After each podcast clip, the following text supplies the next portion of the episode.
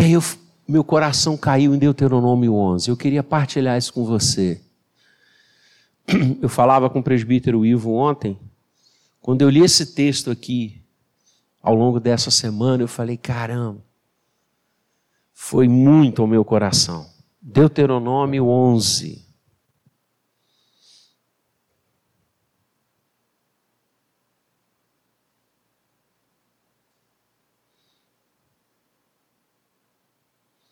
Você consegue abrir a tua palavra? Só o primeiro, a primeira frase do versículo 1. Deuteronômio 11, 1. Amarás, pois, o Senhor teu Deus, e todos os dias guardarás os seus preceitos, os seus estatutos, os seus juízos e os seus mandamentos. Repete comigo o início do versículo: Amarás, pois, o Senhor teu Deus.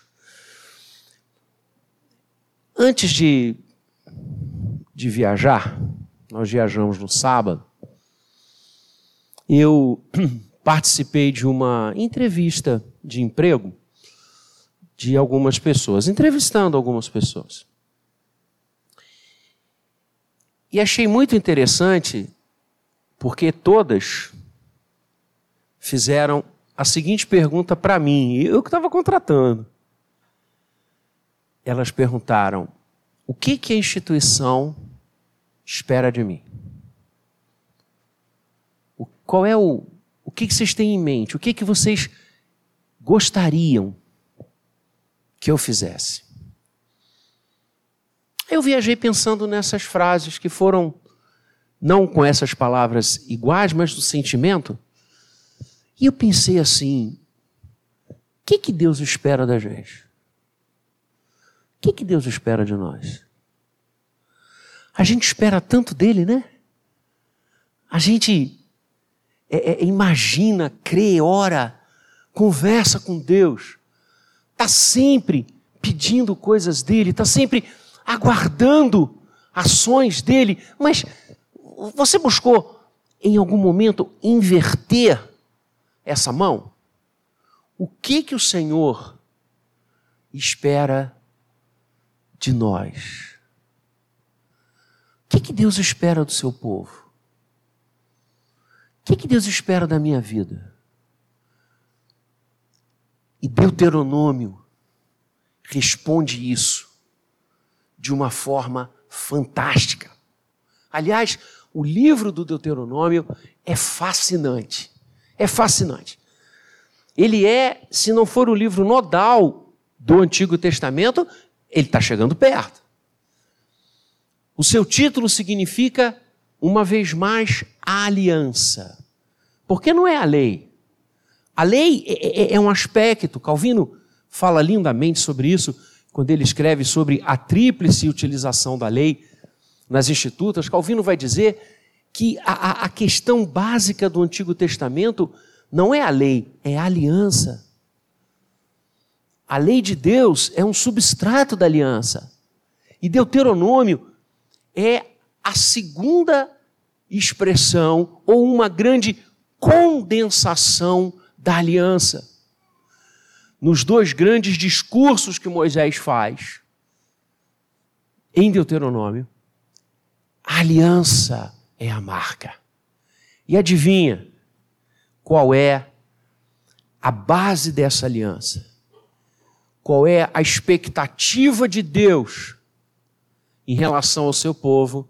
E por causa da aliança, a certeza que o povo poderia ter amor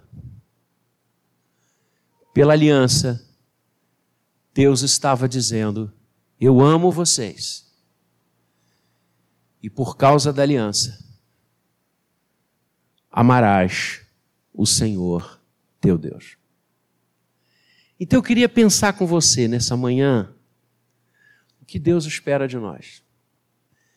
E vou usar como texto base Deuteronômio 10. Você retroage um pouquinho e vai para o verso 12. Deuteronômio 10, 12 resume o que Deus espera de nós. Deuteronômio 10, 12. Você está com a Bíblia aberta? Se não tiver, pode acompanhar lá, que já está projetado.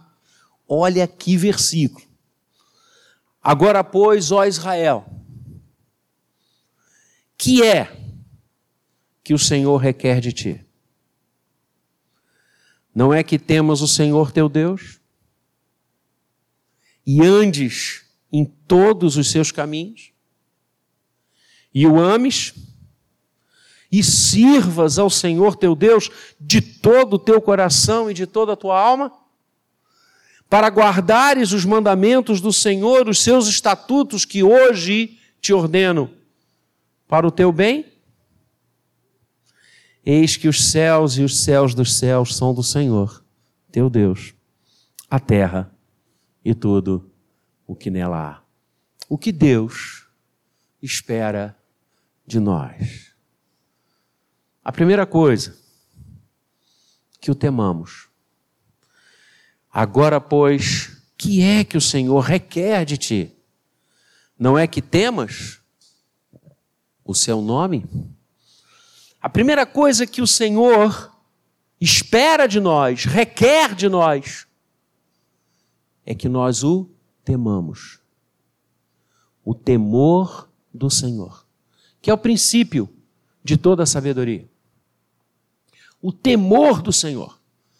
Essa palavra temor, no hebraico, ela tem uma significação dúplice ela pode representar respeito, reverência, e no mais das vezes, essa é uma aplicação direta de temer a Deus, respeitá-lo, reverenciá-lo. Repara, não é temor de medo. Essa, é, esse significado é um significado latino dessa palavra. Em hebraico, temor não é medo, é respeito, é consideração, é reverência, tem a ver com culto, tem a ver com é, é, é santificar ao Senhor, glorificar o seu nome, e por isso ela tem um segundo significado, que é o significado de relacionamento. Por isso, todo aquele que teme ao Senhor, esse será salvo.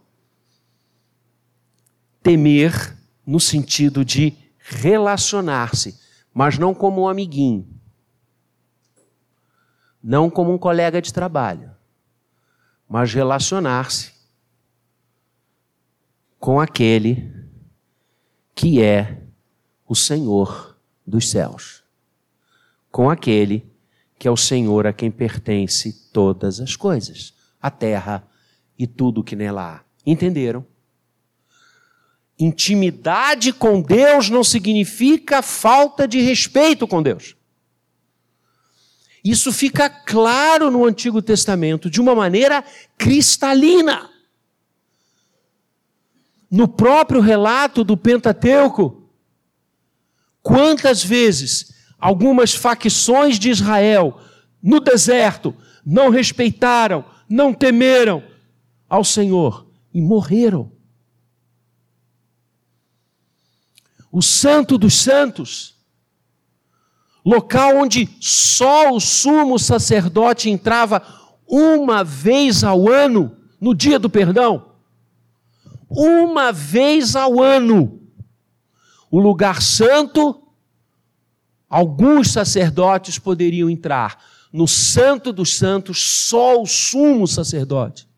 Uma vez ao ano, onde havia o véu véu que foi rasgado de cima para baixo, a significar que era algo do céu para a terra quando Jesus morreu. Porque agora todos os dias, por causa dele, são dias de perdão. Mas enquanto o Cordeiro de Deus não veio, o sumo sacerdote entrava no Santo dos Santos para oferecer o sacrifício em nome do povo e se alguém entrasse no Santo dos Santos, que não fosse o sumo sacerdote, e em outro dia, que não fosse o dia do perdão, morreria. A santidade de Deus, a grandeza de Deus, a majestade de Deus, não pode ser esquecida por nós. E eu tremo quando eu vejo o nome de Deus ser blasfemado, o nome do Senhor ser usado para modinhas, o nome do Senhor ser usado em coisas espúrias. O que o Senhor requer de ti? Que o temas. Nós não podemos perder a visão do santo. Não podemos perder a noção do sagrado. Nós lidamos, servimos, amamos e pertencemos ao dono dos céus e da terra. Podemos brincar com tudo, menos com as coisas do Senhor. Temos que ter respeito, temos que ter reverência. Temos que saber que Ele é o Senhor que continua no trono. Por isso, o Decálogo tange esse respeito, essa reverência, ao nos dizer: Não tomarás o nome do Senhor teu Deus em vão. O que o Senhor espera de nós? Que o temamos. Mas não é um temor com substrato no medo. É um temor com substrato em quem Ele é. Por isso, temer a Deus passa necessariamente por saber quem Ele é. Por isso o profeta orava: conheçamos e prossigamos em conhecer ao Senhor. Por isso, o Senhor Jesus, na oração sacerdotal, em João 17, vai dizer: A vida eterna é esta, que te conheçam a ti, o único Deus vivo e verdadeiro, e a Jesus Cristo, a quem enviaste. Conhecer a Deus. Não há como temer ao Senhor sem mergulhar no oceano da sua pessoa. Deus precisa ser conhecido quanto mais nós conhecermos ao Senhor, mais as imagens dentro do espelho que foram nos passando ao longo da vida vai se diluindo. E mais a imagem verdadeira, única, bíblica se fará na nossa vida. Nós precisamos conhecer aquele que o exército dos céus adora. Nós precisamos estar debaixo daquele que 24 horas por dia os anjos clamam: Santo, Santo, Santo. Deus é santo. A sua santidade permeia todos os seus atos. E nós precisamos respeitar, reverenciar e temer o nome do Senhor. Mas além de temer, no sentido de caminhar com, de viver com Ele, de saber quem Ele é, o Senhor também espera de nós uma segunda coisa. Diz o texto: Agora, pois, ó Israel, que é que o Senhor requer de ti? Não é que temas o Senhor teu Deus? Dois, andes em todos os seus caminhos. A segunda coisa que Deus espera de nós é que nós andemos com Ele. E é por isso que eu disse que o temor não é fruto do medo, é fruto da comunhão. Ande em todos os seus caminhos. Andar com Deus andar com Deus nos caminhos de Deus. E se num primeiro momento nós fomos chamados a conhecê-lo, agora somos chamados a conhecer a Sua vontade. O que Deus quer de nós? O que Deus quer de mim? O que Deus quer do pai que eu sou? O que Deus quer do marido que eu sou? O que Deus quer do avô que eu sou? O que o Senhor quer da minha vida como profissional que sou? Em tudo que faço realizo, o que, que Deus quer? Como é que Deus quer que eu viva onde eu trabalho? Com as pessoas que me rodeiam? Quais são os caminhos de Deus?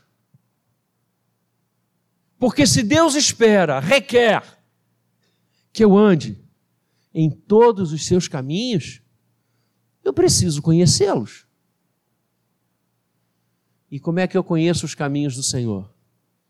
Mergulhando na sua revelação. A Bíblia Sagrada.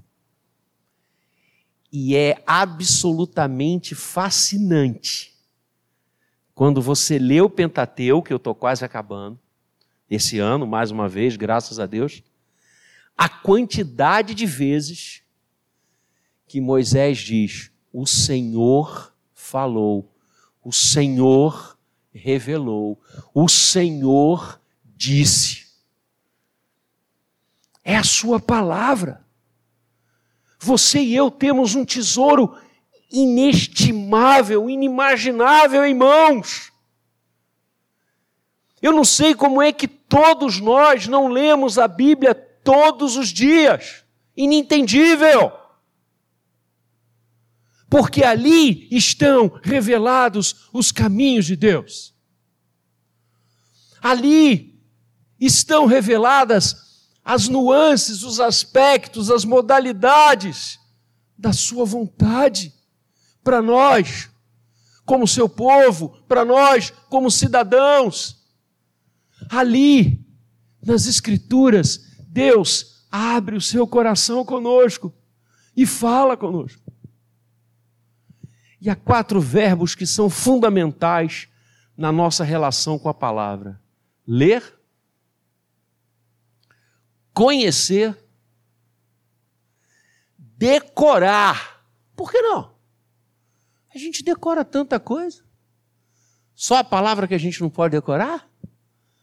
Só os versículos bíblicos é que a gente não consegue guardar? Mas a gente guarda tudo. Outro dia, eu fui almoçar com um grande amigo, crente. Saímos lá em Botafogo, ele foi até lá e a gente foi almoçar. E ele, ele, ele torce pelo time do nosso presidente da junta diaconal ele é Vasco. E na mesa, eu fiquei impressionado porque o camarada consegue lembrar dos times, ou como ele diz, dos scratches do Vasco da Gama, assim, a perder eh, do tempo. E ele cita de uma vez, ele decorou aquele negócio, ele vai do goleiro ao antigo ponto esquerda, ainda sou na época do ponto esquerda, camisa 11, ponto esquerda raiz. E eu fiquei na mesa, rapaz, olhando, já estava tomando um suco de laranja, e fiquei olhando, falei, cara, eu queria ter esse poder de decorar coisas que você tem. Aí eu, para dar um aperto, aí eu depois pedi perdão a Deus. Eu falei assim: agora vamos mudar de assunto. Diz para mim as dez bem-aventuranças.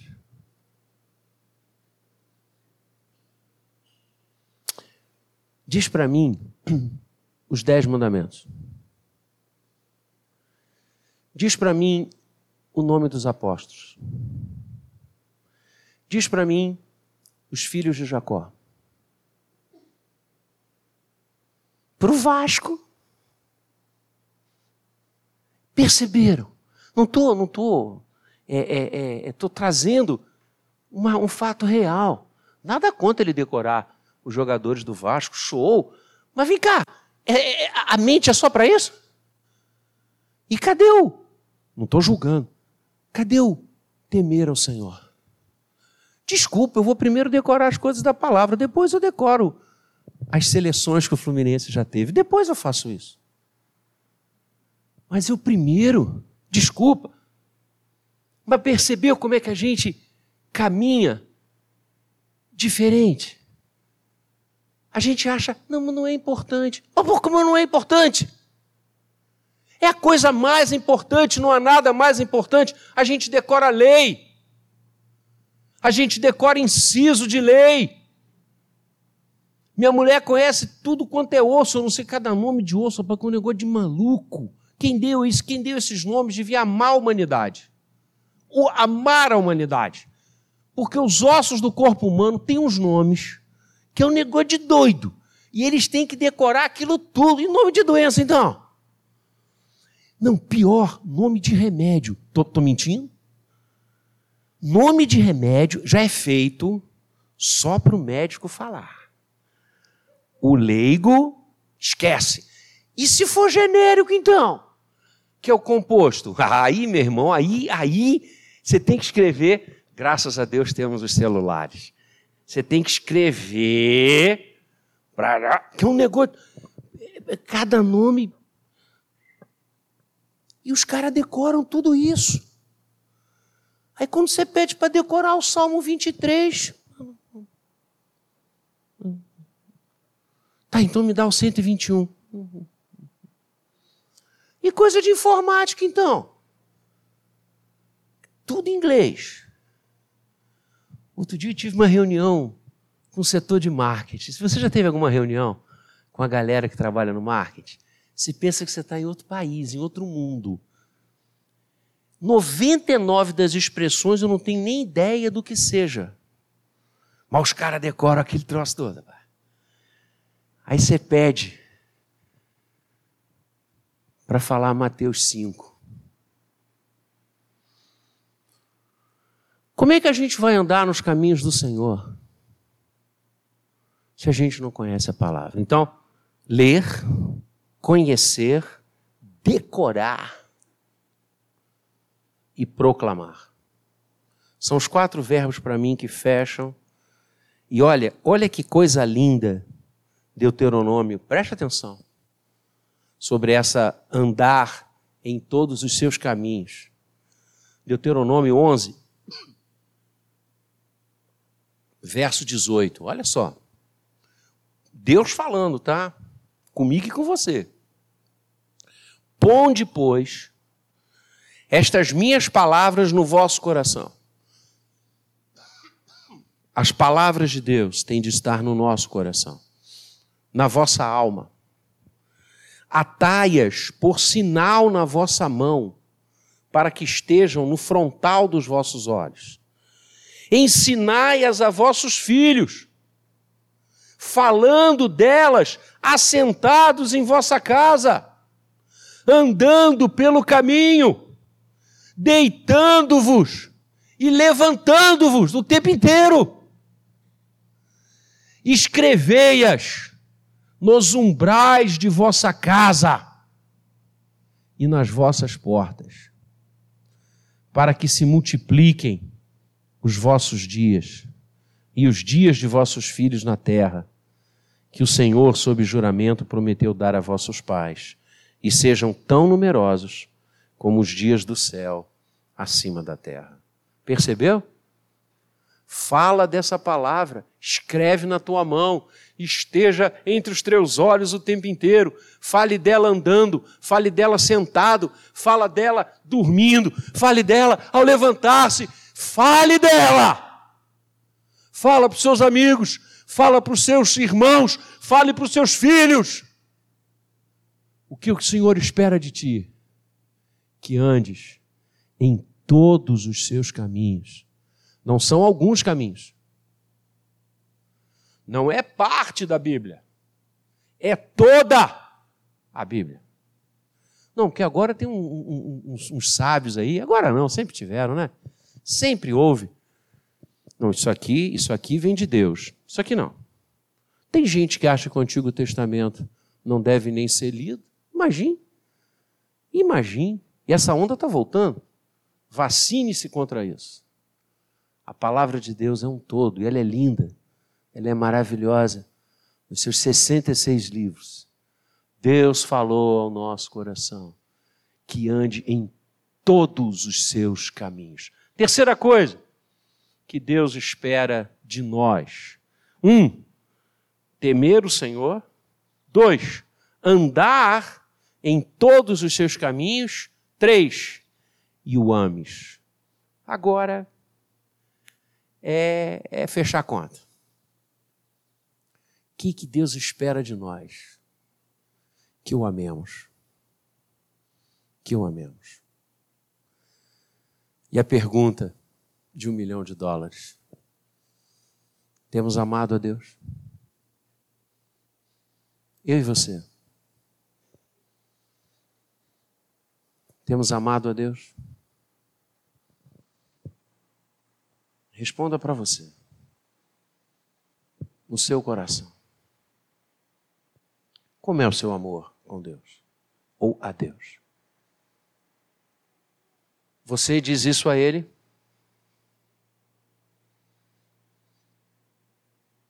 Nas suas orações, nos seus momentos a sós com Deus, você diz ao Senhor que você o ama?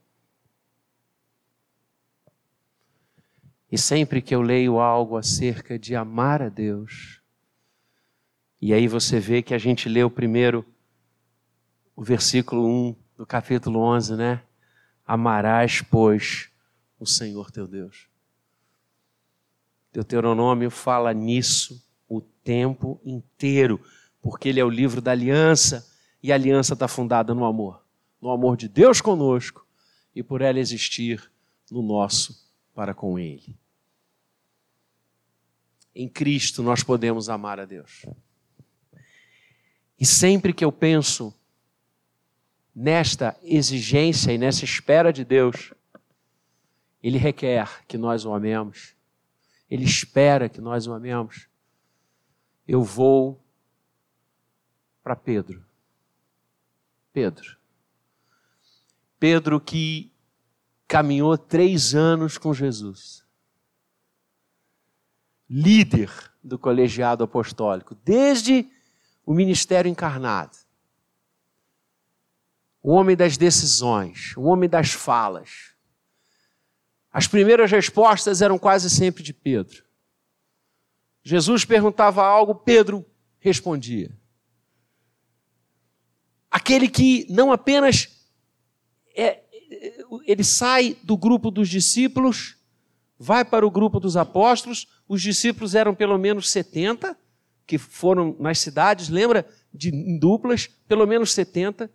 Desses 70 havia os 12 apóstolos, e dos 12 apóstolos, repara, há três que formam um círculo íntimo com Jesus: Pedro, Tiago e João.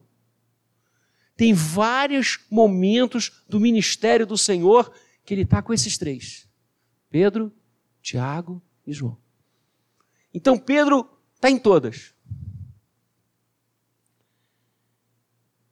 E quando Jesus começa a falar da Páscoa, quando ele começa a falar da cruz, quando ele começa a falar com os discípulos de forma mais concreta que o seu tempo está chegando, que ele iria entregar-se em prol do nosso pecado, e várias manifestações acontecem entre os apóstolos. E Pedro sempre dizendo para ele não, não aceitando aquilo. E Jesus então anuncia que alguém vai traí-lo. E Pedro imediatamente se levanta e diz: Eu nunca, eu nunca. E o Senhor olha e diz: Pedro, hoje você me negará. E Pedro diz: Senhor, ainda que todos eles te neguem. É interessante, né? Ô, oh, pretensão. Ainda que todos eles te neguem, eu jamais. O Senhor é preso no jardim do Getsemane, vai levado à casa do sumo sacerdote, e no pátio da casa algumas pessoas estão e Pedro o acompanha. De longe, mas o acompanha. E percebe e vê e testemunha as coisas que vão acontecer com Jesus, os flagelos que impuseram o Senhor. E ele está ali, noite cerrada, e a serva do sumo sacerdote, que na escala social não representava quase nada, diz: Você é um deles. Pelas suas roupas eu estou vendo, você é um dos seguidores de Jesus. E Pedro diz: Nunca. Não sei nem quem é, estava passando por aqui. E outras pessoas o confrontam. E outras pessoas vêm e falam: Você é, você é seguidor, você é dele. Não o conheço. Não sei quem é. E na última negação, o Senhor está passando. E os olhos do Senhor cruzam com os olhos de Pedro. E certamente naquele momento vem à mente ao coração de Pedro: jamais te negarei, jamais te deixarei. E ele sai dali, aos prantos, arrasado, não consegue ficar ao pé da cruz. João fica, Pedro não. E ele volta para a sua atividade pesqueira. Outra madrugada, já se anunciava que Jesus ressuscitara. Ele próprio corre até o túmulo, mas não encontra o Senhor, lógico. E ele está pescando. Ele está ao mar. E ele vislumbra na praia alguém e aperta um pouco mais a vista e vê que é o Senhor. Vê que é Jesus, que está na praia. Aquele homem que tantas vezes Pedro vira. E ele se lança ao mar. Ele não quer esperar a embarcação chegar, ele não quer aguardar o caminho natural, ele se lança ao mar, ele nada ele quer chegar mais rápido, ele quer chegar logo até Jesus. E ele sai da água, pingando, molhado, e se coloca diante de Cristo, emudecido, calado, arrependido. Dissera que não o trairia, dissera que jamais o esqueceria. Cadê o amor? Cadê o amor? Que ele tanto anunciar a ter por Jesus.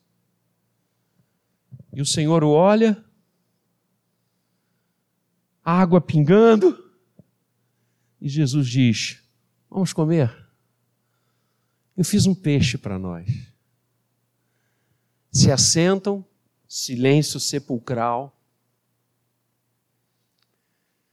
E Jesus diz: Pedro, tu me amas? Uau! Uau!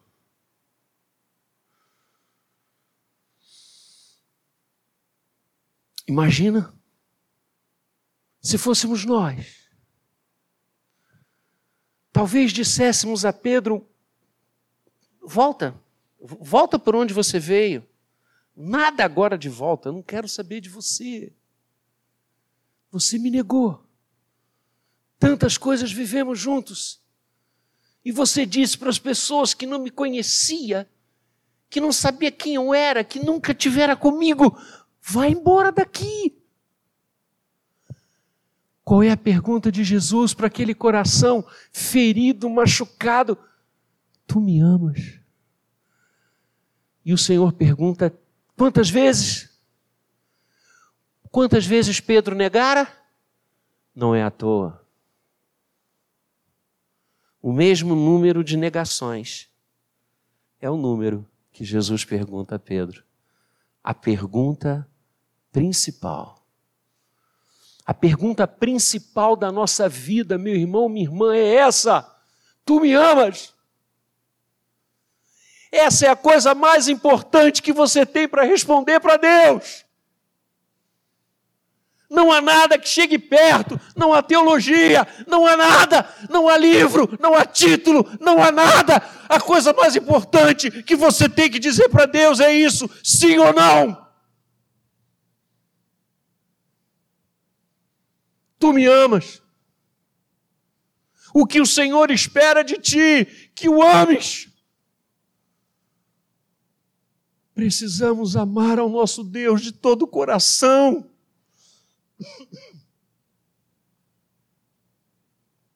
Precisamos dizer a Ele, precisamos declarar o nosso amor a Ele, precisamos que os outros vejam o nosso amor a Deus. Como eles veem que amamos a nossa família, como eles veem que amamos o nosso trabalho, eles precisam ver que nós amamos o Todo-Poderoso, que o Todo-Poderoso é a coisa mais importante da nossa vida, que nada é igual a Ele. O que o Senhor espera de nós, que o amemos. E finalmente, que nós o sirvamos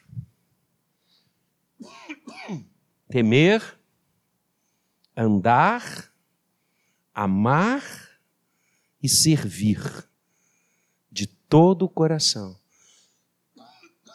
e de toda a tua alma. E eu acho isso lindo.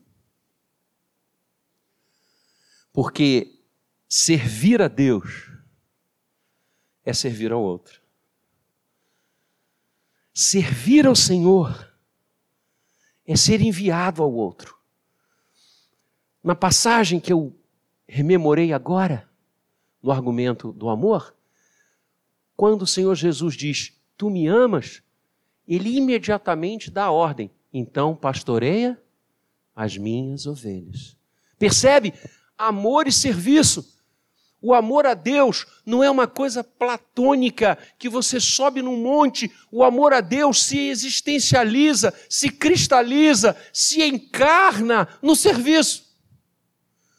Como mostrar ao mundo que amamos ao Senhor? Servindo ao Senhor. E servir ao Senhor é ouvir a voz que o profeta ouviu: A quem enviarei? Quem há de ir por nós? É o serviço que nos distingue, é o serviço que nos define. A igreja é serva de Deus, da vontade de Deus para este mundo que Ele criou. Trabalhar de todo o coração, de toda a alma. Servir ao Senhor com alegria. Realizar as obras dele, os ministérios dele, com paixão. Olho vibrando, coração batendo mais rápido, que estamos servindo ao Todo-Poderoso. Aí a vida tem sentido. Aí os dias não passam inúteis. Aí a luz não acaba. Porque estamos servindo a luz do mundo. Aquele que veio não para ser servido, mas para servir e dar a sua vida em prol de muitos. O que o Senhor espera de nós? Que o sirvamos, que trabalhemos para Ele, Veja quantos dons Deus derramou sobre você. Veja quanta coisa maravilhosa Deus deu a você. Então faça, realize, sonhe para o reino de Deus. Coloque metas do teu serviço ao Senhor. Coloque pontos a serem alcançados para a glória de Deus. Servi-lo para que a glória dele seja conhecida em todas as nações. O que o Senhor espera de nós, o que o Senhor requer de nós, que o temamos, que andemos em todos os seus caminhos, que o amemos, que o sirvamos de todo o coração e de toda a alma. Que Ele nos abençoe e que nós assim façamos para o louvor do Seu nome. Amém.